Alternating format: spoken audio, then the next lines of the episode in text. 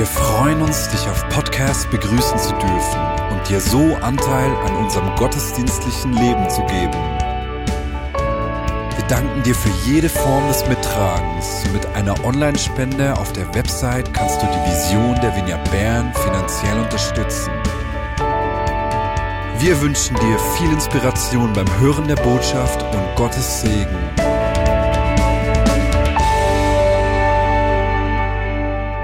Lass uns gemeinsam zum 2. Korinther Kapitel 3 gehen. Wir werden fast das ganze Kapitel gemeinsam durchgehen und ich werde immer wieder ähm, stoppen, um gewisse Dinge herauszupicken, die mich bewegen. Und es ist wirklich ein Kapitel, das ich in den letzten zehn Jahren immer wieder gelesen habe. Und wenn ich so an dieses Kapitel äh, herangehe, habe ich das Gefühl, wie Paulus einfach da sitzt und über den alten Bund nachdenkt, über den neuen, wie er beim alten ist, wieder beim neuen und diese Offenbarung, die Gott ihm geschenkt hat, laut vor sich her, ähm, herausplaudert. Und wir fangen im, im Vers 4 an. Paulus sagt, solches Vertrauen aber haben wir durch Christus zu Gott, nicht, dass wir von uns aus tüchtig wären, etwas zu erdenken als uns aus selbst, sondern unsere Tüchtigkeit ist von Gott, der uns auch tüchtig gemacht hat zu Dienern des neuen Bundes, nicht des Buchstabens, sondern des Geistes. Denn der Buchstabe tötet, der Geist aber macht lebendig. Es ist für mich spannend, dass Paulus hervorhebt, dass es in einem, im neuen Bund eine göttliche Tüchtigkeit gibt, die aber nicht von uns selbst kommt, sondern von Gott. Weil wir wissen ja alle, dass der alte Bund, das alte Testament eigentlich schon bereits auf Leistung ausgelegt ist. Im alten Bund ging es eigentlich darum, dass du für Gott leistest. Aber jetzt im neuen Bund geht es darum, dass Gott durch dich Dinge tut und nicht mehr du Dinge für Gott tust. Alles hat sich komplett verändert. Im Neuen Testament mussten wir zu Gott arbeiten, um einen gewissen Segen oder um unsere Identität empfangen zu können. Aber jetzt arbeitet Gott in uns und durch uns, weil wir diesen Segen bereits haben. Und auch im Neuen Testament lesen wir, wie Gott selbst sagt, ich werde euer Gott sein, ich werde meine Gebote in eure Herzen hineinschreiben, ich werde eure Sünden vergeben und bis zum Ende des Voll und bis zum Ende des Zeitalters bei euch sein und so weiter und so fort. Oder Epheser 3,20, wo es sagt, Gott möchte Dinge weit über die Massen tun, mehr als wir jemals erbitten oder erdenken können, gemäß der Kraft, die in uns wirkt. Alles hat sich auf einmal verändert. Wir sind jetzt in einer Position, in der wir noch viel mehr Dinge tun können, aber es sind nicht mehr wir, die leben, sondern Christus in uns. Im Alten Testament hat Gott seinen Segen an die Menschen gegeben aus Frucht für den Gehorsam, den die Menschen gegenüber Gott gezeigt haben. Aber jetzt im Neuen Testament ist unser Gehorsam gegenüber Gott die Frucht für den Segen, der Gott uns bereits gibt. Alles hat sich verändert. Ich würde sogar sagen, dass es unmöglich ist, das christliche Leben zu leben, außer Jesus lebt es durch uns. Und der beste Dienst, den wir Gott manchmal erweisen können, ist es, ihm aus dem Weg zu gehen und uns einfach hinzugeben, damit er diese Dinge tun kann. Es geht nicht mehr darum, versuchen, mehr zu leisten, sondern darum, uns mehr hinzugeben. Lesen wir weiter im Vers 7. Wenn aber schon der Dienst des Todes mit Buchstaben in Steine eingegraben in Herrlichkeit geschah, so dass die Söhne Israels nicht fest in das Angesicht Moses schauen konnten, wegen der Herrlichkeit seines Angesichts, die doch verging, das ist sehr spannend. Haltet das im Hinterkopf. Die Herrlichkeit, die Moses auf seinem Angesicht hatte, war eine Herrlichkeit, die verging. Sie war abnehmend. Wie wird nicht viel mehr der Dienst des Geistes in Herrlichkeit bestehen? Paulus denkt hier über die Geschichte nach, die Gott, die Moses mit Gott erlebte. Und um diese ganz kurz zusammenzufassen, Moses hat dieses, diese Unterhaltung mit Gott und er bittet Gott darum, seine Herrlichkeit zu offenbaren. Und die ringen da zusammen und Mose hat so einen Hunger mehr von Gott zu, zu, zu sehen, zu erfahren und er sagt, zeige mir deine Herrlichkeit. Und Gott gibt ihm folgenden Auftrag und sagt, hey Moses, du kannst mein Angesicht und die Fülle meiner Herrlichkeit nicht sehen aber komme morgen am Früh auf den Berg Sinai und ich werde dich in eine Felsenhöhle stellen und, dein, und, und dich überdecken. Und wenn ich an dir vorbeigegangen bin, werde ich meine Hand von dir nehmen und du wirst den hinteren, hinteren Teil von mir sehen dürfen. Und ich werde dir meine Güte offenbaren.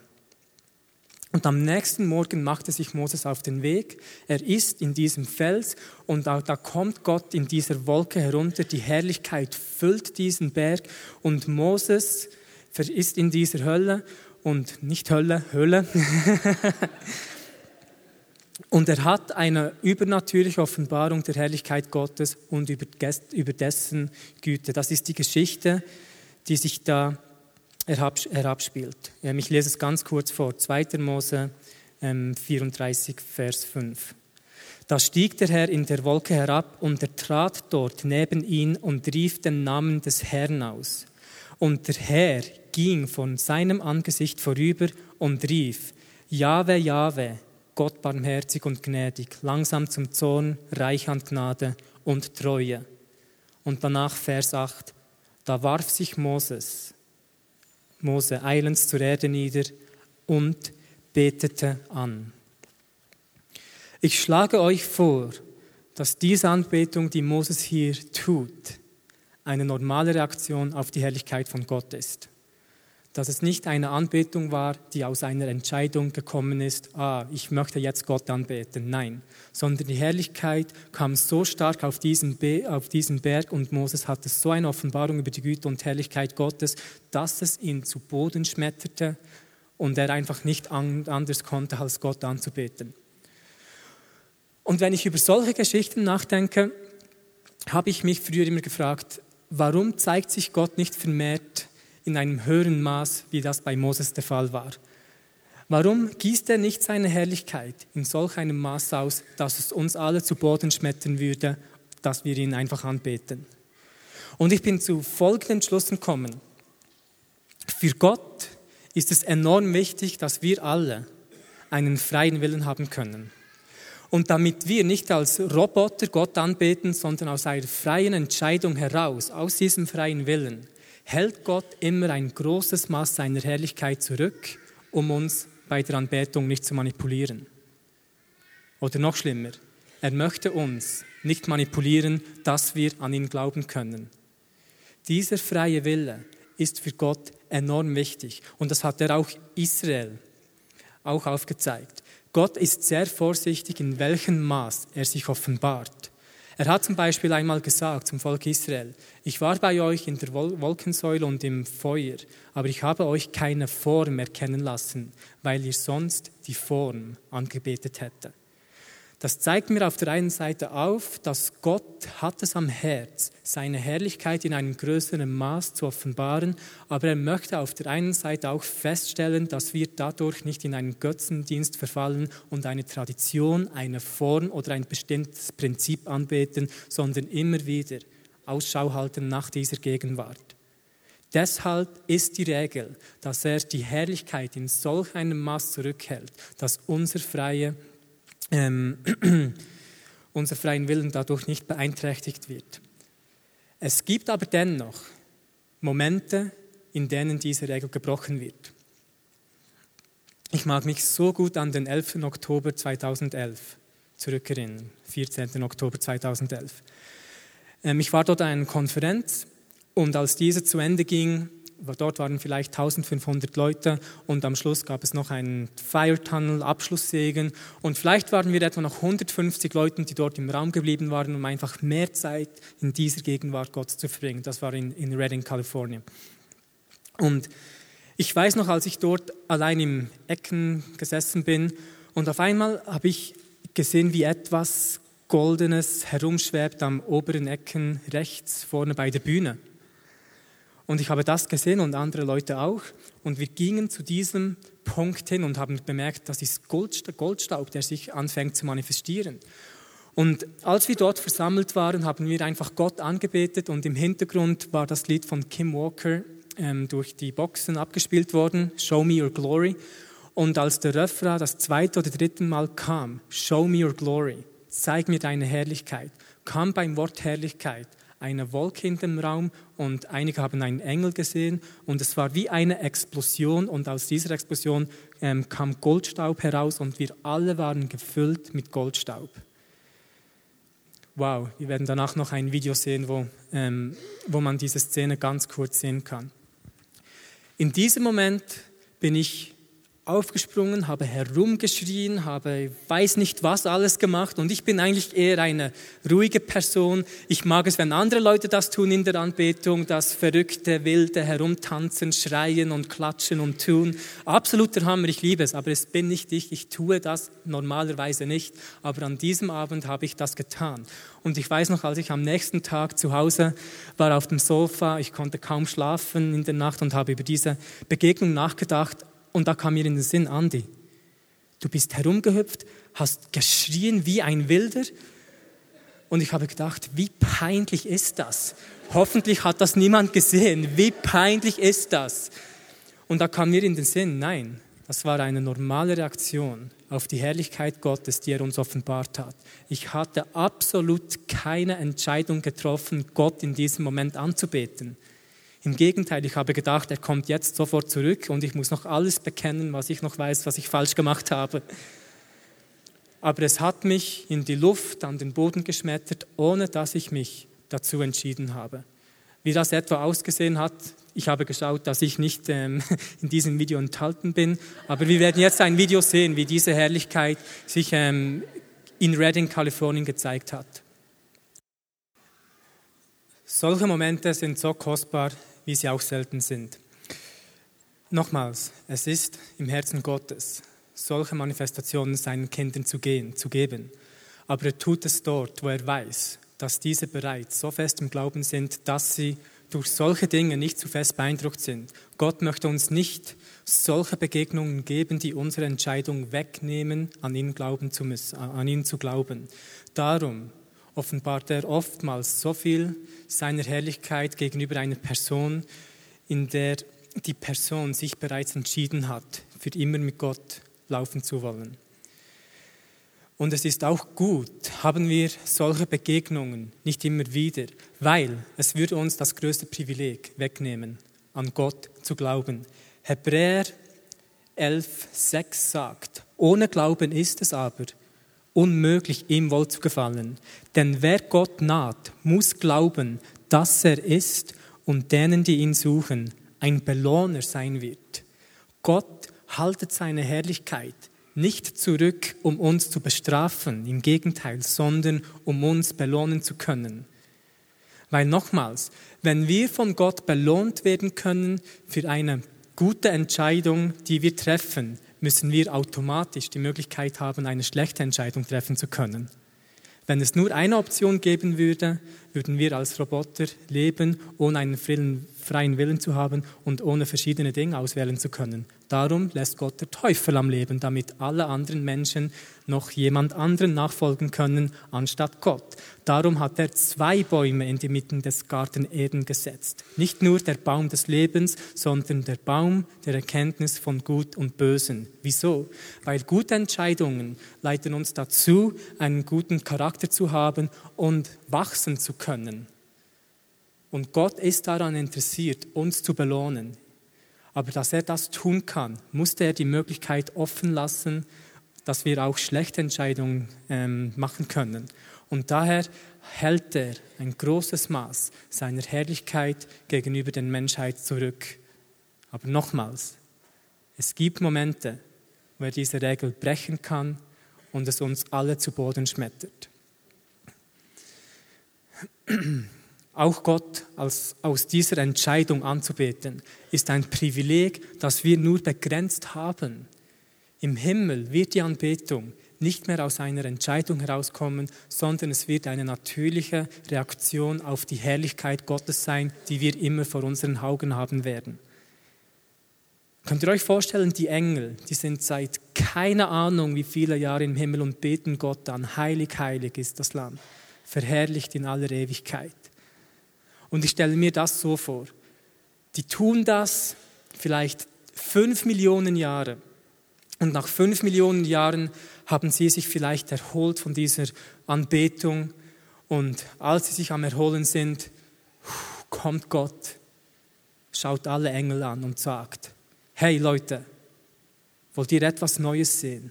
Und er gibt ihnen eine neue Offenbarung über seine Natur, über seine Herrlichkeit und alle Engel fallen wieder zu Boden. Heilig, heilig, heilig. Ein Heilig für den Vater, ein Heilig für den Sohn und ein Heilig für den Heiligen Geist. Und für die nächsten fünf Millionen Jahre sind sie am Anbeten und diese Offenbarung zu verdauen. Und nach fünf Millionen Jahren, vielleicht auch zehn, kommt Gott wieder. Hm. Ich habe etwas für euch. Und eine neue Offenbarung über seine Herrlichkeit wird freigesetzt. Gott ist eine nie aufhörende Offenbarung. Und das hat Moses erlebt. Moses ist auf diesem Berg, bekommt diese Offenbarung der Herrlichkeit Gottes über dessen Güte und sein Gesicht fängt an zu leuchten. Und er geht hinunter und Israel konnte nicht das Angesicht Mose schauen. Ich weiß noch, als ich einmal in einem Predigt gehört, ge, gehört habe, dass das Gesicht von Mose wegen der Gegenwart Gottes zu leuchten begann. Ich möchte nicht sagen, dass unser Gesicht nicht leuchten kann wegen der Gegenwart Gottes. Ich aber glaube, dass dies bei Moses nicht der Grund war. Wieso? Weil Moses war zuvor, als er das erste Mal die zehn Gebote beim Berg abholen ging, bereits 40 Tage in der Gegenwart Gottes. Und jetzt hier ist er bereits zum zweiten Mal dort, aber der Unterschied ist, dass Gott ihm eine Offenbarung über seine Güte geschenkt hat. Das heißt, Moses hat auf einmal eine Erkenntnis erhalten, dass Gott gut und gnädig ist. Und daraufhin hat sein Gesicht zu leuchten begonnen. Wie viele von euch haben schon bemerkt, dass die Christen, die die irgendwie geschnallt oder kapiert haben, dass Gott ein guter Vater ist, dass die irgendwie leuchten, ein Leuchten in den Augen haben, auf ihrem Gesicht. Und danach gibt es noch Christen, die sehen manchmal so aus, wie sie im Zitronensaft getauft sind, aber auch die sind nur eine Begegnung davon entfernt zu leuchten. Über diese Dinge denkt Paulus hier nach. Vers 9. Denn wenn der Dienst der Verdammnis Herrlichkeit ist, so ist der Dienst der Gerechtigkeit noch viel reicher an Herrlichkeit. Denn in dieser Hinsicht ist sogar das Verherrlichte nicht verherrlicht wegen der überragenden Herrlichkeit. Das ist ein absolut verrückter Vers. Die neue Genfer Übersetzung sagt es sogar so. Ja, verglichen damit ist die Herrlichkeit jener alten Ordnung gar keine Herrlichkeit gewesen. So überwältigend ist die Herrlichkeit der neuen Ordnung. Hä?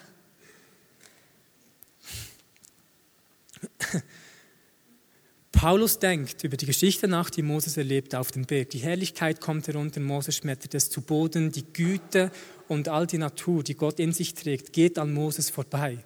Und Moses sieht den hinteren Teil von Gott und kann nicht anders als anbeten. Und jetzt geht Paulus wieder in den neuen Bund und sagt, wow, diese Geschichte verglichen mit dem, was wir jetzt zur Verfügung haben, in Jesus, ist das Alte gar keine Herrlichkeit mehr. Es ist herrlich, aber verglichen mit dem ist es keine Herrlichkeit mehr. Hä?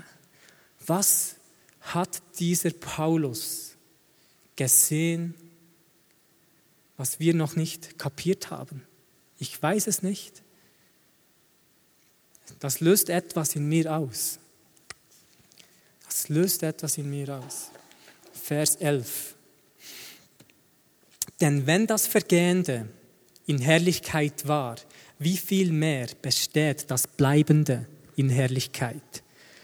Da wir nun eine solche Hoffnung haben, so gehen wir mit großer Freimütigkeit vor und tun nicht wie Mose, der eine Decke über sein Angesicht legte, damit die Söhne Israels nicht auf das Ende des Vergehenden blicken sollten. Der Grund, einer der Gründe, wieso Moses diese Decke auf seinem Kopf hatte, war auch, dass die Söhne Israels nicht sehen konnten, wie diese Herrlichkeit wegging. Die Herrlichkeit war abnehmend, haben wir bereits gelesen im Vers, im Vers 7. Überlegt mal das, im Alten Testament hatte Moses diese Begegnung, die Herrlichkeit war abnehmend, erstens, und zweitens, sie konnte abgedeckt werden. Erinnert ihr euch an die Geschichte von Jesus auf dem Berg der Verklärung? Da kam auch eine Wolke. Gott kam und Jesus begann zu leuchten. Aber hier heißt es, und er wurde von ihnen umgestaltet, Matthäus 17,2. Und sein Angesicht leuchtete wie die Sonne, seine Kleider aber wurden weiß wie das Licht. Die alte Herrlichkeit kam, war abnehmend, konnte abgedeckt werden. Im Neuen Testament hat Jesus eine Begegnung mit dieser Herrlichkeit.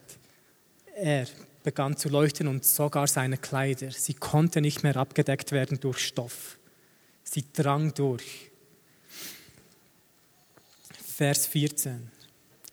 Aber ihr Sinn ist verstockt worden, denn bis auf den heutigen Tag bleibt dieselbe Decke auf der Verlesung des Alten Testaments und wird nicht aufgedeckt, weil sie nur in Christus beseitigt wird. Aber bis heute, so oft Mose gelesen wird, liegt eine Decke auf ihrem, ihrem Herzen. Dann aber, wenn es sich zum Herrn wendet, wird die Decke weggenommen. Dieser Vers gibt mir enorm viel Hoffnung. Wenn sich jemand zum Herr wendet, wird die Decke weggenommen. Ich habe zuerst immer das Gefühl gehabt, dass Gott die Decke einer Person wegnimmt Decke wegnehmen heißt eigentlich nichts anderes als ähm, Offenbarung, Revelation, to lift the veil, den Vorrang entheben, damit man das sieht, was schon immer da war. Und ich hatte immer das Gefühl, dass wenn sich jemand für Gott entscheidet, Gott irgendwie kommt, die Decke einer Person wegnimmt und die Person danach klar sieht und sich dann zum Herrn wendet. Aber hier steht das nicht so, sondern eine Person wendet sich zum Herrn aus einer Entscheidung, aus dem freien Willen, der Gott uns gegeben hat.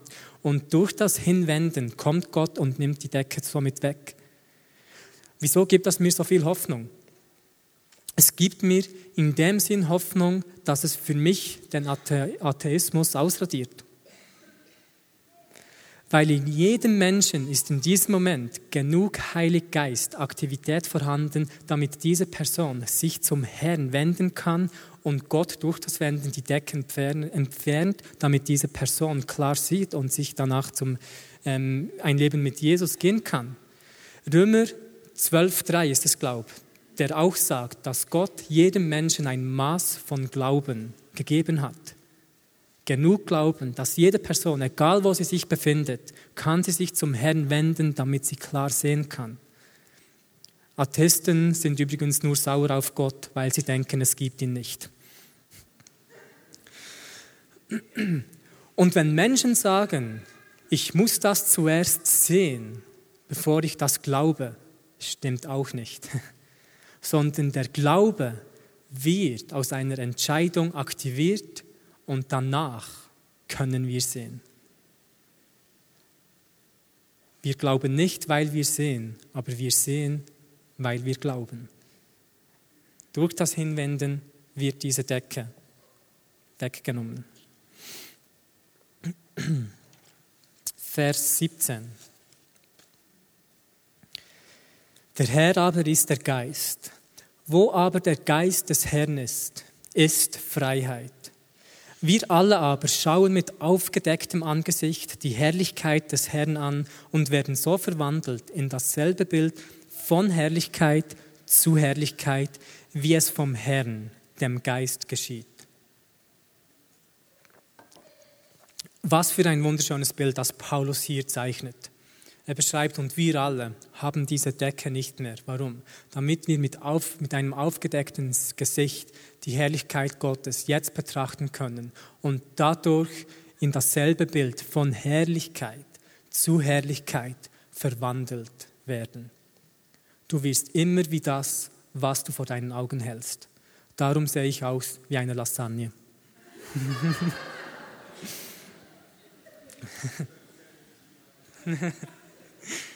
genau. Und einige wie Salate hier.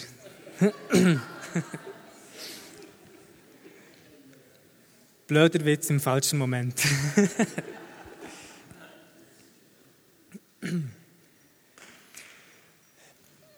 Bill Johnson sagt es auch immer so schön. Du wirst immer wie das, was du anbetest. Und wenn das stimmt, ist es ziemlich einfach, eine Person zu verändern. Wenn du eine Person verändern willst, dann verändere das, was sie anbetet. Sag's nur einmal. Bill Johnson sagt, du wirst immer in das verwandelt, was du anbetest. Und er nimmt dieses Zitat aufgrund dieser Stelle, weil wir wenn wir die Herrlichkeit anschauen, in dasselbe Bild von Herrlichkeit zu Herrlichkeit verwandelt werden.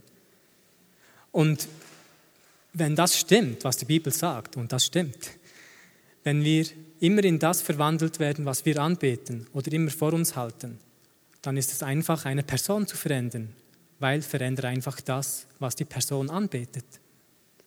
Und dadurch wird sie ein anderes Bild verwandelt. Und Anbetung in diesem Zusammenhang ist das Beste aus der Sicht Gottes, was wir gegenüber ihm tun können.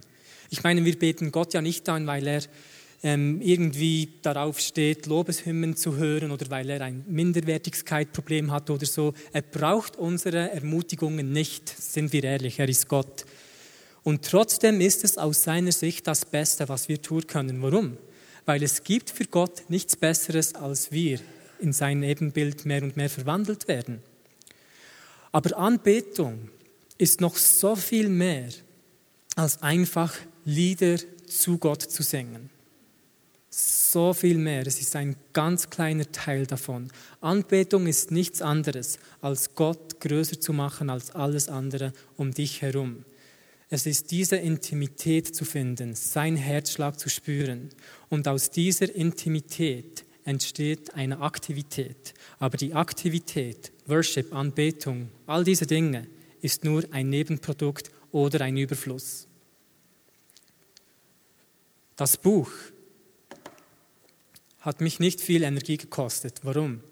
Ich war einmal über Weihnachten mehrere Tage im Büro, bin da gesessen und habe Gott über mehrere Tage angebetet, indem ich einfach über die Dinge nachgedacht habe, was ich von ihm gelernt habe, was ich gesehen habe, was er tat, was ich von anderen Menschen gehört habe.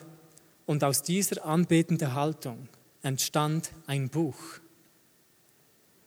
Aus dem Worship von, von Jonas ist unter anderem der Film Christ in You entstanden. Er wollte einfach sehen, was sein Vater auf der Welt so tut und wollte ihm dabei anbeten. All diese Dinge sollten ein Nebenprodukt sein von der Intimität, die wir mit Gott erleben.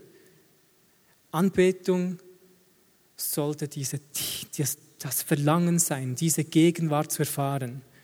Und das kommt danach in verschiedenen Ausdrucksformen zum Vorschein. Chris Walden hat einmal gesagt, währenddem wir auf den Klang, auf die Stimme des Sängers hören, hört Gott auf den Klang des Herzens des Sängers. Gott interessiert es nicht so fest, was aus unserem Mund kommt, als das, was aus, aus unserem Herzen kommt. Es ist besser, Gott mit Herz, aber ohne Worte anzubeten, als mit Worten, aber ohne Herz. Er möchte, dass wir eins mit ihm werden, dass er das Größte ist, was wir vor uns haben und dass wir damit von Herrlichkeit von Herrlichkeit in sein Bild verwandelt werden. Johannes 4, 23. Es kommt aber die Stunde und ist jetzt da, da die wahren Anbeter den Vater in Geist und Wahrheit anbeten werden. Denn auch der Vater sucht solche als seine Anbeter. Der Vater sucht Anbeter, und nicht Anbetung. Und wenn du von Gott gefunden werden willst, dann werde zu dem, wonach er sucht. Zu einem Anbeter. Anbetung ist sogar etwas anderes als Lob und Preis. Lob und Preis ist eine Dankaussagung für die Dinge, die Gott tut. Aber Anbetung ist ein Hingeben zu dem, was Gott ist. Lob und Preis. Wir danken dir, Vater, haben wir heute zu essen. Wir danken dir, Vater, für die Wundertaten, ist diese Person geheilt worden. Ist immer noch irgendwie an eine Leistung gebunden, aber Anbetung. Wir gehen zu Boden, weil er heilig ist weil er gut ist, weil er der Heiler ist, weil er der Versorger ist. Und die Taten Gottes sollten uns immer zur Natur Gottes leiten. Die Psalmen sagen, dass Moses vertraut mit den Wegen Gottes war, aber das Volk Israel mit seinen Taten. Moses selbst hat es erkannt, dass er Gott anbeten möchte, aufgrund von dem, was er ist. Und wenn wir das verstehen, ist Anbetung nicht mehr einen weit entfernten Gott einzuladen, damit er jetzt hier auftaucht. Das ist Arbeit. Aber ihn zu verherrlichen, weil wir wissen, er ist bereits hier, ist Anbetung. Anbetung ist es nicht, Gott, Gott dort einzuladen, wo wir jetzt sind, sondern dorthin zu gehen, wo er ist. Der Vorrang im Tempel wurde nicht zerrissen, nicht nur zerrissen, damit die Gegenwart Gottes rauskommen kann, aber damit wir hineingehen können. Und weil Gott überall ist und er überall gefunden werden kann, ist er der schlechteste Versteckenspieler, den es jemals gab.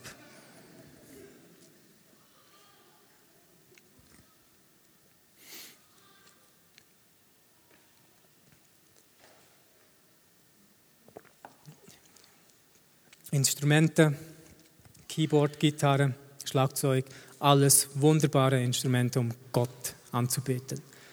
Aber das erste Instrument, das Gott geschaffen hat, um ihn anzubeten, sitzt hier vor mir. Wir sind das Opfer, das Instrument, das die wahre Anbetung Gott geben kann, weil er selbst hat gesagt, er sucht nach Anbeten. Und Moses war das. Moses trug diese DNA der Anbetung in sich. Er wollte die Wege Gottes kennen vertraut mit seiner Natur werden. Und dennoch hatte Moses eine Herrlichkeit auf sich, die abnehmend war. Sie kam von außen, war eine Reflexion. Aber die Herrlichkeit, die wir jetzt tragen, kommt wie bei Jesus von innen, weil das Licht jetzt in uns ist. Wir sind nicht wie der Mond, der das Licht von der Sonne widerspiegelt, sondern die Sonne, die Jesus in uns trägt. Und ich frage mich, dass wenn Moses zu Boden geschmettert wurde, weil er Gott von hinten sah, was passiert, wenn wir das Angesicht Gottes einmal entdecken? Vielleicht werden wir das Angesicht Gottes gar nicht richtig sehen können, weil wir so in seine liebenden Augen verloren gehen. Und ich möchte euch einladen, nochmals Gott anzubeten, euch ihm komplett hinzugeben. Und etwas, was ich auch noch sagen möchte, ist, dass es vielleicht gibt es hier Leute, änder die Männerdomäne. Ihr fühlt euch vielleicht nicht wohl in dieser Musikgeschichte und Anbetung. Man steht, muss die Hände aufhalten und so. Und vielleicht fühlst du dich dadurch nicht geistlich. Aber jeden Morgen, wenn du aufstehst, spürst du den Gefallen Gottes, zur Arbeit zu gehen und für deine Familie zu versorgen, gute Ideen zu kreieren bei der Arbeit, vielleicht sogar Arbeitsplätze zu schaffen. Und ich möchte diesen Leuten sagen, dass das genauso Anbetung ist, wie Musik zu hören und, und Lieder zu ihm zu singen. Das ist genauso wichtig. Genauso wichtig. Anbetung ist so viel größer, als wir das jemals erdenken können. Und darum stellen wir doch nochmals auf und werden uns bewusst, dass Jesus gesagt hat, ihr seid das Licht der Welt. Du bist wie eine Sonne und nicht der Mond, der das Licht widerspiegelt. Und das ist wirklich das, was ich über euch beten möchte im Namen Jesus, Vater, dass du uns eine Offenbarung schenkst, was es bedeutet, dieses Licht zu sein, was es bedeutet, in diesem neuen Bund jetzt wandeln zu können, Vater. Wenn Paulus sagt, dass der neue Bund verglichen mit der alten Ordnung so viel Herrlichkeit beinhaltet, dass der alte Bund gar nicht mehr herrlich ist, was bedeutet das, Herr? Zeige es uns auf. Wir möchten wissen und sehen, was das bedeutet. Und lass uns zusammen jetzt einen Moment nehmen, um aus dieser Entscheidung heraus ein Privileg zu genießen, was wir nicht für immer haben werden, ihn anzubeten.